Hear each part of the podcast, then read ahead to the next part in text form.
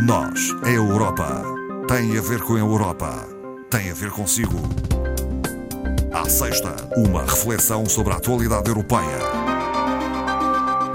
A doutora Ana Rita Barros, formadora do Centro de Informação Europeia Jacques Delors, está connosco esta tarde. Cumprimento-a. Muito boa tarde. Muito boa tarde, Ana Marta. Doutora Ana Rita Barros vai começar por fazer uma referência às eh, previsões económicas de inverno 2021. Eh, não são uh, otimistas? Uh, não, mas uh, tem um caráter mais importante do que costumam ter as previsões de inverno, porque normalmente são as intercalares, digamos Sim. assim. As mais importantes são as do outono e as de primavera, mas desta vez tem a importância que tem, dada a situação pandémica Sim. em que vivemos. E ainda hum. assim anunciam um, um crescimento? Uh, tenue. Sim, apontam para um crescimento tanto da União no seu todo como da zona euro, situado na União em 3,7 para este ano, em 3,9 para o ano 2022 e na zona euro a meio, portanto, o ponto intermédio 3,8% em cada um dos anos. É de facto uma contração. Já vinha de 2020, nós todos sim. conhecemos. E era previsível. Isso, sim, sim, sim. E, e tem muito a ver com a pandemia.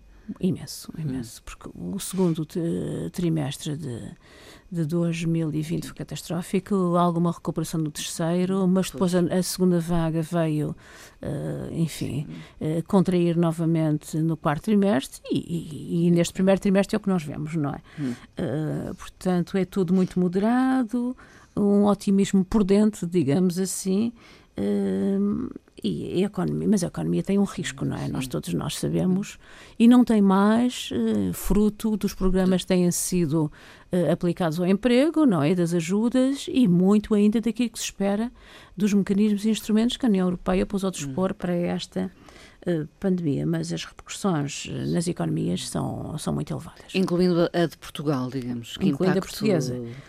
Enquadra-se dentro deste quadro de, de decréscimo do PIB e as novas restrições que Portugal impôs agora em janeiro, as previsões são novamente de contração no primeiro trimestre de 2021, esperando alguma recuperação no segundo pois. trimestre e mais acentuada no verão. Uh, as expectativas apoiam-se outra vez num sector frágil, que é o turismo. turismo. Que não sabemos o que é que vai acontecer. E, aliás, as recomendações da, da União frisam mesmo isso. Portanto, que é um, é um sector, enfim, de, de, serviços e exportador, mas que, enfim, tem um crescimento gradual. Está muito condicionado nesta altura, não é? Bastante. Uh, Espera-se alguma desalavancagem uh, da atual situação e algum incremento no verão, mais para o fim do verão. Uh, portanto, não é, não é exceção Portugal em relação aos outros Estados-membros. Uh, o crescimento português deve situar-se em 4,1 em 2021 e 4,3 em 2022 e 22, muito apoiado no turismo e no Sim. consumo privado, que enfim que também são, está são as variáveis condicionadas que nós temos. Está limitado, mas por exemplo uma Alemanha nestas previsões. Com o consumo limitado aumentou imenso a poupança. Sim. Imenso, mas a, a, Alemanha já tem, em termos de famílias, uma poupança que é significativa, à volta uhum. dos 10, 10, tal por cento, mas agora aumentou para 16,3, o que é importante porque espera-se que esse, essa poupança dos alemães eh, revitalize outras economias europeias e também eh, tenham um grande incremento no sector imobiliário e de investimento. Portanto, os alemães são um pouco eh, diferentes. Poupam para investir. Para investir. É um momento, talvez, para poupar também. Isto, se falarmos nas famílias, Sim. aquelas que podem, naturalmente. Sim, e os gastos são menores, não é? Os gastos são menores. É, é um pouco isso. Em termos de crescimento, uh, os países que mais se prevê uh, nas projeções crescer são a Espanha, a França e a Croácia. Hum. Mas a Espanha no topo. A Espanha é estranho, porque também foi muito afetada pela Sim, pandemia. mas a Espanha é, é principalmente também pelo, pelo turismo hum. uh, e também pelo sector imobiliário. a Espanha será o que vai crescer, segundo as projeções, mais este ano, 2021, à volta dos 5,6%. É significativo. Hum. Os valores de inflação previsionais continuam baixos. Já sabemos que a inflação, segundo o BCE, é abaixo dos 2% não fomenta o investimento. Sim.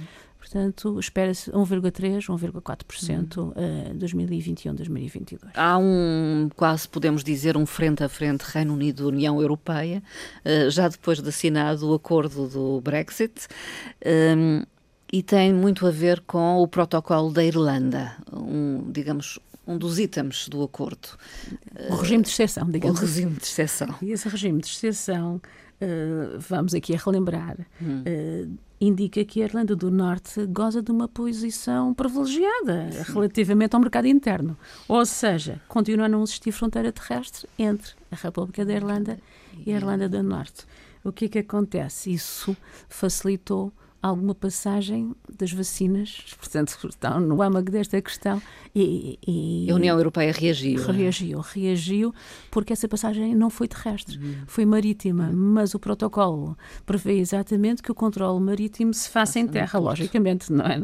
E, e portanto, uh, o que é que aconteceu? As instalações colocadas na Irlanda fizeram um género de um boicote a esse hum. controle. Portanto, a União Europeia reagiu, uh, de parte do Reino Unido uh, tenta-se chegar a um consenso porque não se quer as situações de violência que se assistiu nas Sim. últimas décadas. Portanto, não se quer conflitos entre as duas Irlandas. Nem, nem, nem o sistema de, de revolucionário que, que, que, existiu na Irlanda do Norte há 20 e poucos Sim. anos. Não se quer que recordeça. Nem sequer, nem sequer nem sequer uh, o recrudescimento dos partidos unionistas, não é? Também não para nenhuma das hum. partes.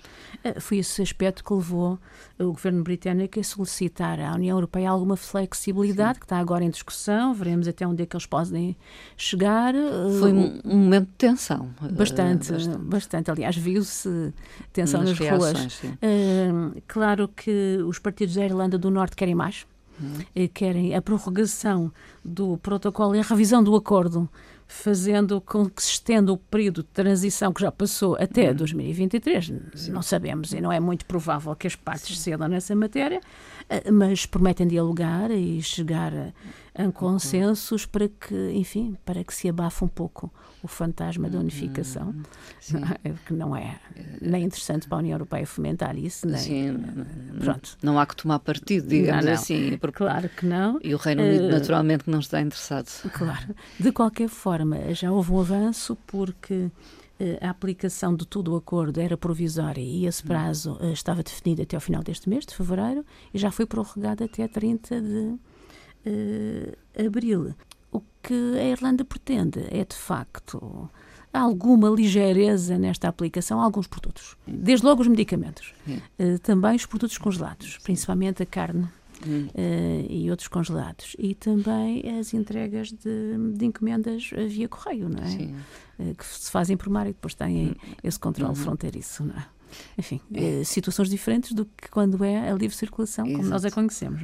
É? Entretanto, o Parlamento Europeu aprovou regras do mecanismo de recuperação e resiliência, finalmente, podemos dizê-lo. É, exatamente, porque aprovou o principal instrumento do plano de recuperação. É importante. É fundamental. Para todas as economias. Para Exatamente. Todas. Recordemos que esse plano de recuperação, o New Generation EU, eh, é dotado de 750 mil milhões de, euros, a tal bazuca que já falámos há, há muito tempo. tempo.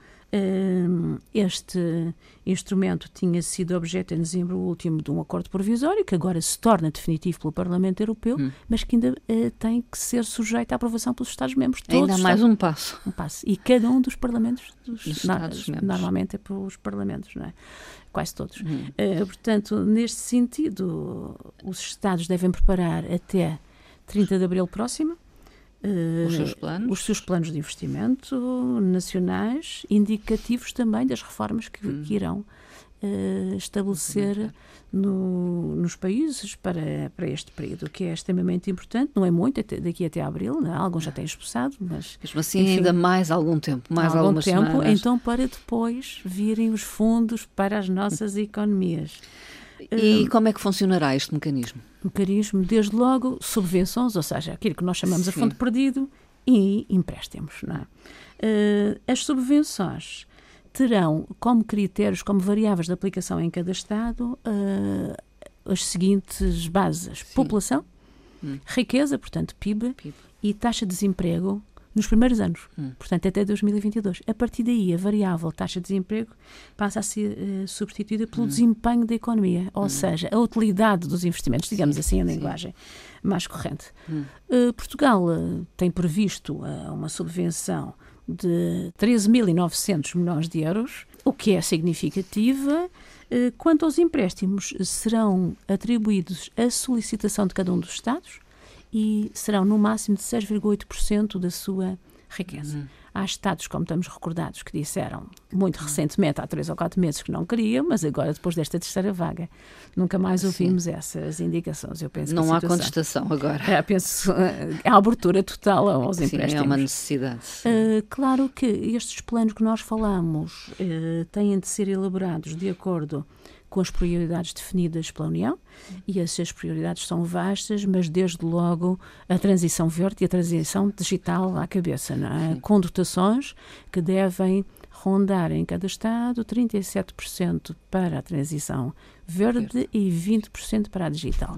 Mas também abarcam um, outros uh, sectores, como a resiliência em relação às crises e também uh, a preparação da nova geração para o emprego, ou seja, é uma aposta na educação e nas competências, não é? Sim. Competências que são importantes, prevê-se que em 2025, dos 15 factores de seleção de pessoal, Uh, só três é que são competências técnicas, os outros são hum. competências chamadas soft Os skills, soft skills. Uh, emocionais, digamos Sim. assim. Temos de estar muito equilibrados. Vamos uh, também referir alguns contratempos, porque a União Europeia passou na última semana. Um deles teve a ver com o, o protocolo da Irlanda, de que já falou, que já não é? falámos, é? Sim. a questão das vacinas e, finalmente, uma visita diplomática que não correu muito bem. Muito bem. Para não dizer nada bem.